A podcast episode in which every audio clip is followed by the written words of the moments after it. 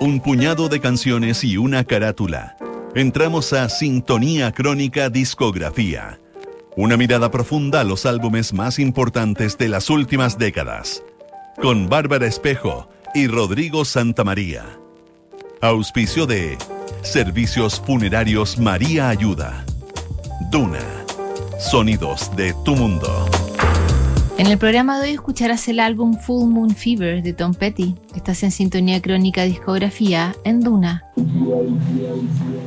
Para fines de los 80, Tom Petty ya era un personaje en la escena del rock and roll, pero aún le faltaba un disco emblemático, junto a Jeff Lynne del Electric Light Orchestra como productor y sin incluir a su banda de Heartbreakers, Petty grabó Full Moon Fever, un álbum que marcaría su nombre en la historia de la música popular. Tom Petty y Full Moon Fever, hoy en Sintonía Crónica.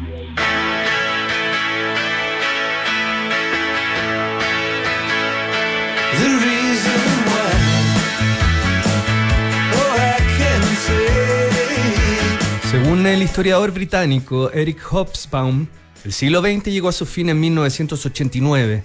La revuelta de la plaza de Tiananmen en China fue el inicio de un efecto dominó que terminó con la emancipación de los satélites soviéticos a fines de ese agitado año. En Sudáfrica, Frederick de Klerk es elegido presidente y decreta la liberación de Nelson Mandela. Muy pronto el apartheid sería historia. En 1989, el mismo año de la muerte de Salvador Dalí y del dramaturgo Samuel Beckett, Tom Petty publica Full Moon Fever, su primer álbum solista.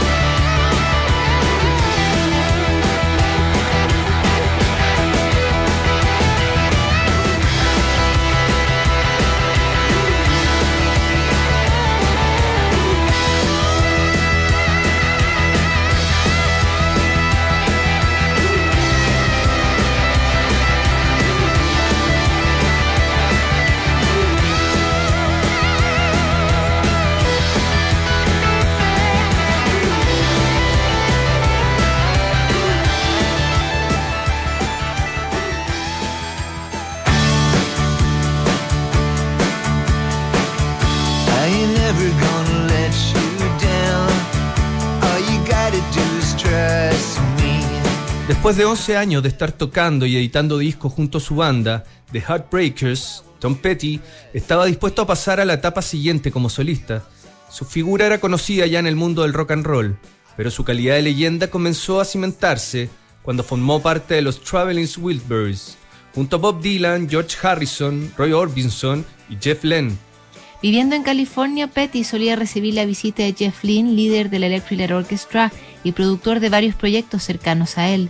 Fue el propio Lynne quien lo impulsó a seguir el camino solista y quien se puso tras los controles en el disco que seguía la misma línea musical que el supergrupo Traveling Wilburys. My sister got lucky, married a yuppie, took him for all he was worth. Now she's a dating a singer. I can't decide which is worse, but not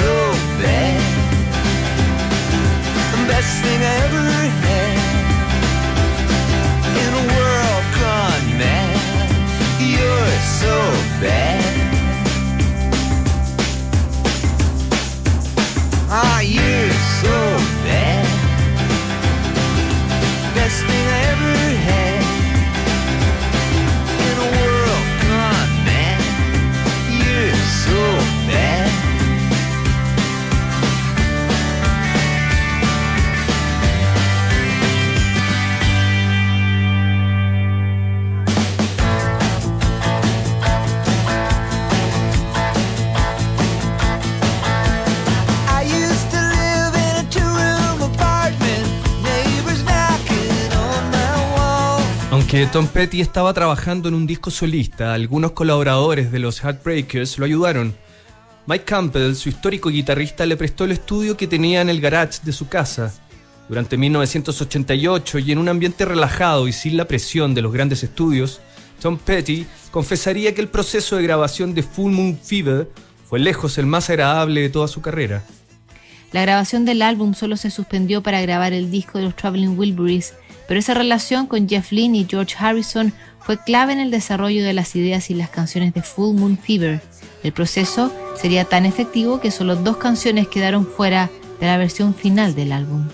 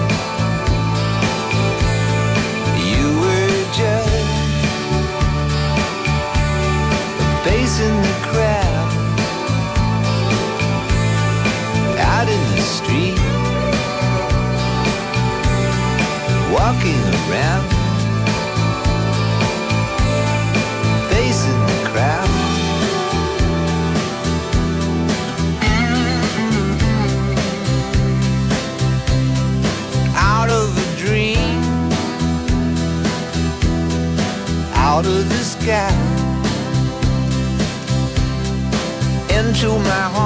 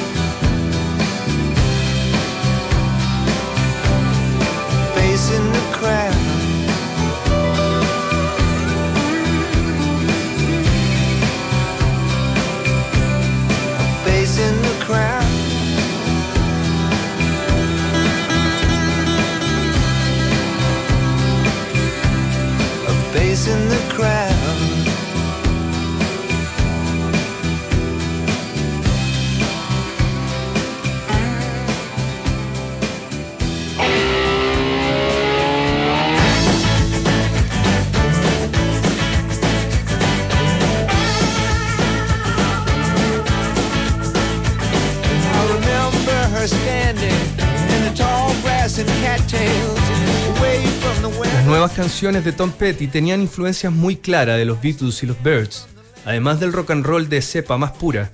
Una de las primeras grabaciones del nuevo disco fue I Want to Back Down, que tenía una historia bastante especial. En 1987 un pirómano prendió fuego a la casa de Tom Petty, que ardió hasta el suelo. Mientras su familia se cambiaba a otra casa, Tom comenzó a reconstruirla desde cero, usando como base el estudio de música que tenía en el sótano. Con el tiempo la casa fue terminada y Petty lo reflejó en la canción, donde además de enfrentar al pirómano, en rigor, lo que enfrenta es la opresión. I Want to Back Down además se convertiría en una de las canciones más tocadas en radio tras el ataque a las Torres Gemelas del 11 de septiembre del 2001. Tom Petty interpretaría la canción junto a los Heartbreakers en un tributo realizado en los días posteriores al atentado.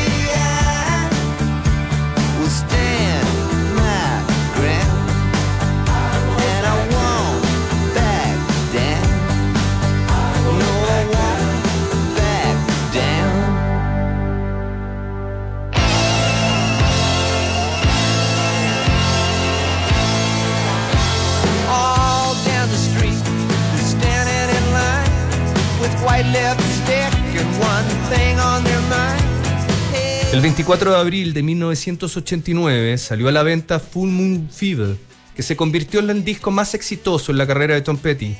Con un tercer lugar en el ranking de la lista Billboard, el álbum se transformó en quíntuple platino, con 5 millones de copias vendidas. Free Falling se convertiría en la canción emblemática del álbum, colándose entre las siete primeras del ranking. Este álbum, además de lanzar oficialmente la carrera de Tom Petty, provocó una serie de fricciones con los miembros de los Heartbreakers. En las primeras giras, parte de los músicos se negaban a tocar las canciones porque se sentían músicos de apoyo de Tom Petty. Así todo, el músico no quiso disolver la banda y seguiría editando discos con ellos hasta su muerte en octubre del año 2017.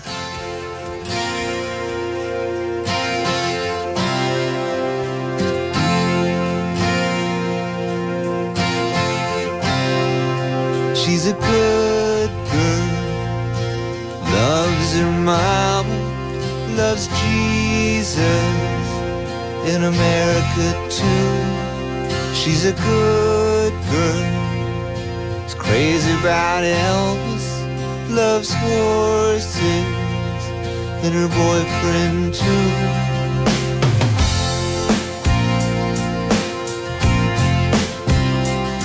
And it's a long day living in Reseda.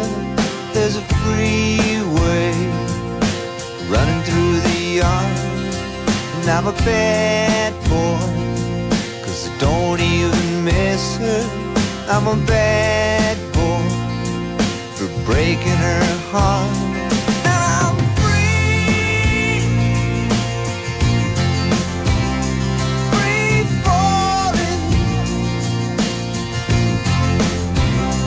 Yeah, I'm free, free falling. The walking through the valley move west down Ventura Boulevard, and all the bad boys are standing in the shadows, and the good girls are home with broken hearts.